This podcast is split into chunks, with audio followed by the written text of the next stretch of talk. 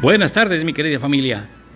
Hoy es viernes 23 de abril del año 2021 y es el centésimo decimotercer día del año. Nos restan 252 para que termine. Hoy amaneció ligeramente nublado y así continúa en este momento. Y prevalece una temperatura ambiente de 33 grados centígrados con un viento del sur de 20 kilómetros por hora.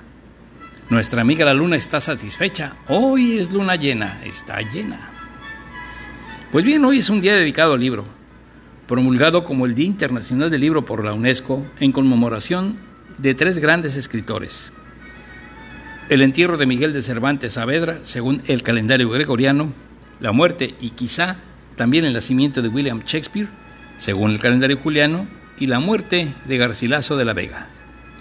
El Día Mundial del Libro y de los Derechos de Autor se celebra el 2 de abril, el 23 de abril y fue decretado por la UNESCO con el objetivo de fomentar la lectura además de dar a conocer el derecho de la propiedad intelectual para el autor de su propia obra literaria. Frase célebre de hoy. El regalo de un libro, además de un obsequio, es un delicado elogio anónimo. Efemérides nacionales. En el año del 599 el rey maya Unechan de Calakmul atacó a la ciudad-estado rival Palenque derrotando a la reina Yol Il-Nal, saqueando la ciudad. En 1897 se creó la Escuela Naval Militar, plantel educativo donde se forjan los oficiales al mando de unidades operativas de la Armada de México. Eran los tiempos de don Porfirio. En 1918 nació el escritor y poeta mexicano Adalberto Sánchez Navarro, quien destacó como literato, periodista y catedrático universitario autor de Voz de Ave, Nocturno de la Esposa y Pasión de la Tierra. Y en 1920 se promulgó el Plan de Agua Prieta con el que inició un movimiento armado en contra del presidente Venustiano Carranza. En 1951 en México se inició el primer Congreso de Academia de la Lengua Española que finalizó el 6 de mayo con la creación de la Asociación de Academias de la Lengua Española. Efemérides generales. En 1516, en la actual Alemania, el duque Guillermo IV de Baviera redactó la primera ley, muy importante, que fijaba lo que se entendía por cerveza. Esta ley de pureza, Reinheitsgebot, establecía que para elaborar la cerveza solamente podría utilizarse agua, malta de cebada, levadura y lúpulo, solemne ley. 1564. En 1564 posiblemente nació William Shakespeare, dramaturgo, poeta y actor inglés. En 1616 sepultaron al novelista, poeta y dramaturgo español Miguel de Cervantes Saavedra, un día como hoy. Autor de la obra cumbre en lengua hispana, el ingenioso, el ingenioso hidalgo Don Quijote de la Mancha, quien murió un día antes. En Guanajuato está la tumba de Don Quijote de la Mancha. Alguno que desee visitarlo, los invito a que lo vean. Está atrás del Teatro Juárez. En 1616 murió el escritor e historiador peruano Garcilaso de la Vega, el Inca, considerado el padre de las letras de América, quien dejó un importante legado histórico en obras como La Florida Inca. En 1775 nació el pintor británico Joseph Mallory William Turner, considerado un artista romántico del paisaje inglés cuyo estilo lo condujo a la fundación del impresionismo. En 1791 nació el estadounidense James Buchanan, presidente de su país, fundador de una casa de whisky. No, mentiras. Entre 1857 y 1861 fue presidente. Durante su mandato se presentó una depresión económica y no fue capaz de abolir la esclavitud. En 1858 nació Max Planck, físico y matemático alemán, Premio Nobel de Física en 1918. En 1891 nació el pianista y compositor ruso Sergei Prokofiev. Es autor de la pieza clásica infantil Pedro y el Lobo. En 1902 nació el escritor islandés Halldor Laxness, autor de más de 51 novelas, poemas, cuentos, obras de teatro y su propia biografía que le valieron el Premio Nobel de Literatura en 1955. Y en 1925 se editó la primera edición de El Quijote de la Mancha en el sistema Braille. En el año de 1967, un día como hoy, despegó el Soyuz I, que fue el primer vuelo tripulado de una nueva serie de naves espaciales de la Unión Soviética, con un único tripulante, el coronel Vladimir Mikhailovich Komarov, quien murió cuando la nave se estrelló en el regreso a la Tierra. Este fue el primer accidente mortal en un vuelo registrado dentro de la historia de los vuelos espaciales. Y en la Olimpiada de México en 1968, Sudáfrica fue excluida de los Juegos Olímpicos de nuestro país debido a su política racista del apartheid, que según esto el año anterior había sido eliminada en los Estados Unidos. En 1996 en España, el novelista español y premio Nobel de Literatura Camilo José Cela recibió el premio Cervantes.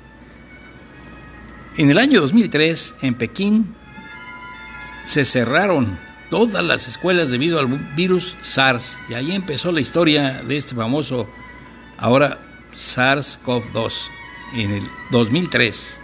De ahí empezaron los estudios sobre este virus del SARS. Y en el 2005 se subió el primer vuelo, el primer video en YouTube. El video inicial de YouTube fue en 2005.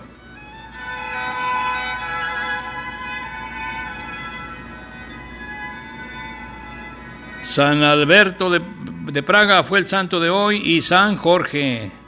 Le ponemos Jorge al niño. Así es el santo de hoy, San Adalberto de Praga y San Jorge. Pues, ¿qué podemos decir del Día Mundial del Libro? Es una fiesta. Esta celebración debiera ser una fiesta. Y tuvo su origen el 15 de noviembre del año de 1995 como una manera de rendir homenaje a los grandes escritores universales, como ya mencioné antes, Miguel de Cervantes, Garcilaso de la Vega, William Shakespeare, Vladimir Nabokov, José, Joseph Pla, Manuel Vejía Vallejo, entre otros. Fue a través de la UNESCO que se decretó el día 23 de abril, ya que en esa fecha se recuerda a estos grandes escritores. Esto se logró gracias a la colaboración de la Unión Internacional de Editores y cuyo fin fue no solo fomentar la lectura y las letras en el mundo, sino también buscar una manera de proteger la propiedad del derecho de autor. La lectura es más importante que nunca.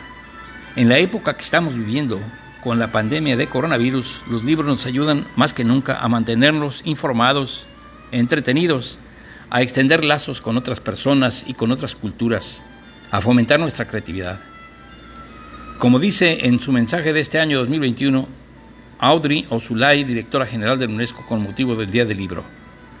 Los libros tienen esa capacidad única de entretenernos, de instruirnos, de ser a la vez el instrumento que sirve para salir de sí mismo y para encontrarse con un autor, una autora, un universo o una cultura y de ofrecer un tiempo para sumergirse más profundamente en sí mismo. ¿Y qué son los derechos de autor? Pues se refieren a un conjunto de principios y normas jurídicas que establecen los derechos morales, patrimoniales y universales que tienen todos los autores y escritores de obras literarias, científicas, musicales, artísticas o de carácter didáctico. En esta categoría también están los creadores de programas informáticos, los anunciantes y publicistas, los productores cinematográficos, etc. Está considerado como uno de los derechos humanos fundamentales en la Declaración Universal de los Derechos Humanos. Los libros como fuente de sabiduría. Los libros son fuente inagotable de sabiduría que ayudan al hombre a transformar su mundo interior y exterior. Los libros son herramientas para la apertura hacia nuevos conocimientos y valiosos recursos que ayudan en el desarrollo de la creatividad y de las capacidades cognitivas de los niños. Por otro lado, una buena lectura puede llegar a transformarse en una excelente terapia para nuestra salud y es un método para forjar la imaginación tanto de los niños como de los adultos, además de ser un instrumento universal para forjar valores entre los más jóvenes. ¿Cómo celebrar este, el Día Mundial del Libro? Pues para celebrar el Día Mundial del Libro y los derechos de autor este 23 de abril hay diferentes actos en todos los países. Muchos atraerán la atención de personas dedicadas al mundo de las artes y las letras, así como a los fanáticos de la lectura. Si quieres formar parte de este importante evento, te invito a fomentar de manera individual o colectiva la cultura y el hábito de la lectura. También puedes regalar un libro a un ser querido o simplemente utiliza las distintas redes sociales para que compartas tu opinión o experiencia sobre este interesante tema a través del hashtag, hashtag Día Mundial del Libro.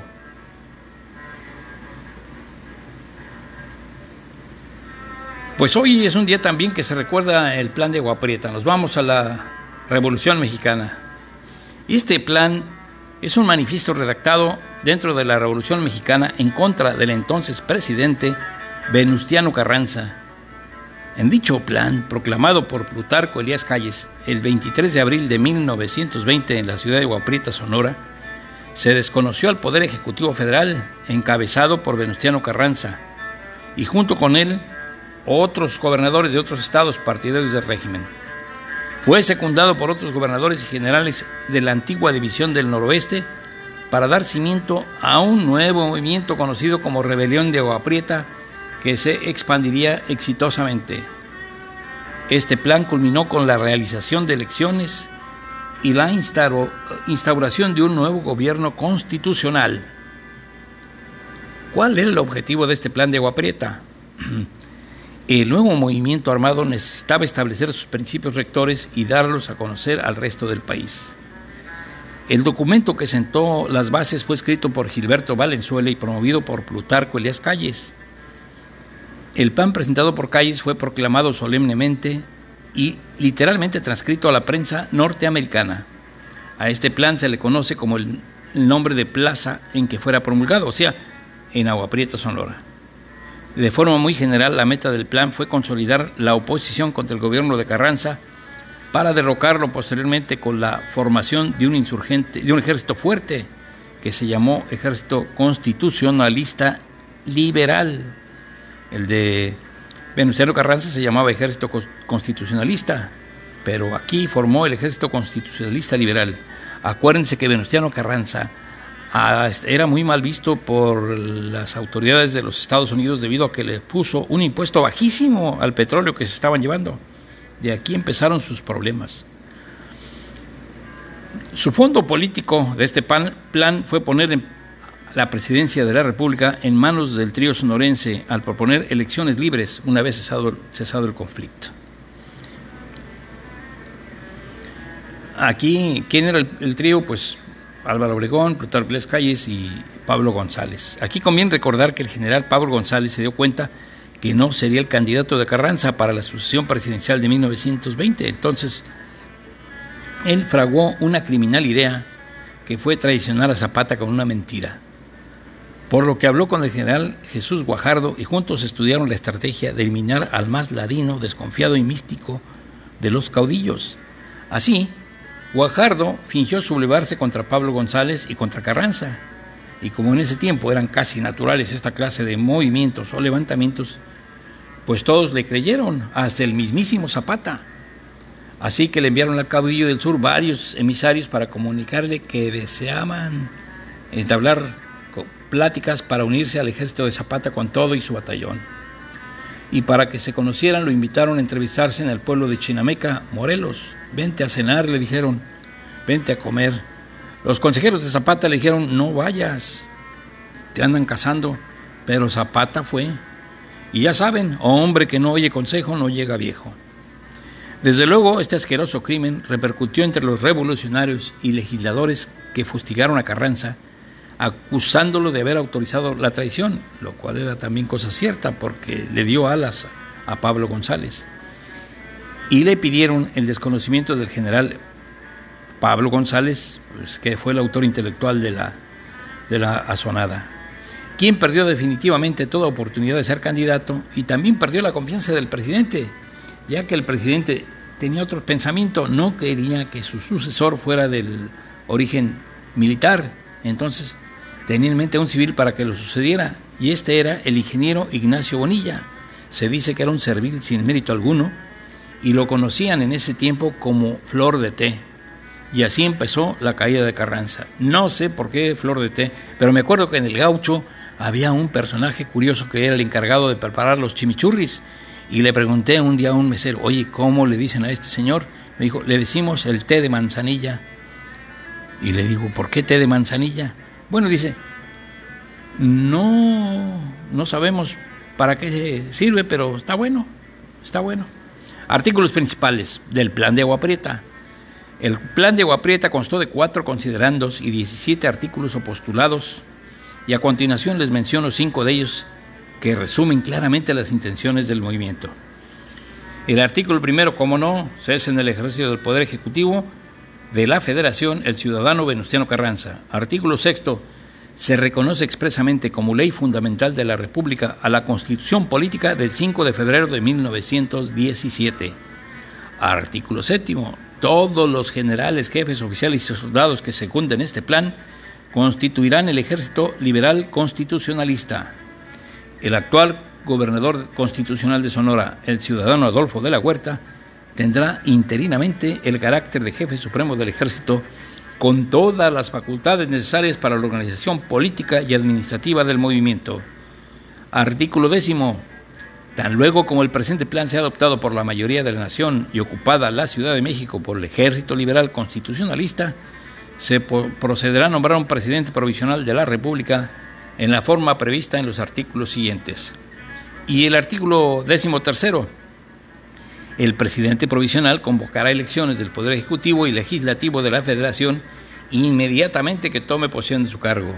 Quítate tú para ponerme yo, le tocaba a Calles o a Obregón. Bueno, ¿cuáles fueron las repercusiones de este plan? En un lapso de dos semanas aproximadamente, gran parte del país estaba controlado por los rebeldes.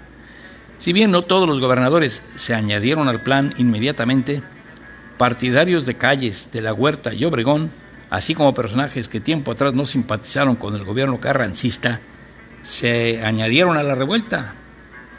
Al verse traicionado por gran parte de su ejército, el presidente se vio imposibilitado para una defensa efectiva de su régimen. Los escasos jefes militares que siguieron fieles a Carranza encontraron que en la mayoría de los casos ya no contaban con la lealtad de sus tropas. Para el 29 de abril, Carranza estaba preparándose para trasladar su gobierno a Veracruz. Decidió huir de la capital el 8 de mayo y en su intento por llegar al puerto, en un lugar llamado Tlaxcalantongo, Puebla, el primer jefe fue asesinado la madrugada del 21 de mayo. Dicen que protegido por la oscuridad y la intensa lluvia, un hombre solitario entró y vació su pistola sobre el fatigado y profundamente dormido presidente. Así terminó la historia del varón de Cuatro Ciénegas. Estratégicamente se capturó y enjuició al asesino, de nombre Rodolfo Herrero. El segundo, que era el segundo hombre de mando del general Manuel Peláez, quien dirigía al ejército patrocinado por los petroleros yanquis e ingleses, cuyo objetivo era terminar con Carranza y derogar el artículo 27 constitucional. así triunfante la, la rebelión de Aguaprieta, triunfó también el militarismo sobre la intención civil de gobernar. Conforme lo establecido en el documento rector Adolfo de la Huerta, ocupó la presidencia interina del país hasta diciembre de 1920. Las elecciones presidenciales se efectuaron el día 5 del anterior mes de septiembre y en ellas resultó triunfante el general Álvaro Obregón, como era de esperarse. El país se encontró nuevamente con un clima de paz en casi todos sus rincones, pues la mayoría de los grupos rebeldes que luchaban contra el gobierno se habían sometido al nuevo orden nacional. Así terminó el plan de Guaprieta y así terminó mi elocución de hoy. Cierro con esta frase, carecer de libros propios es el colmo de la miseria. Benjamin Franklin. Pues es cuanto mi querida familia, los dejo el resto de esta tarde con mis mejores deseos, que se la pasen muy bien, lean un buen libro que les satisfaga, que les llene, que los haga viajar. Quien lee libros vive mil vidas. Hasta la vista y nos vemos el día de mañana, querida familia y amigos.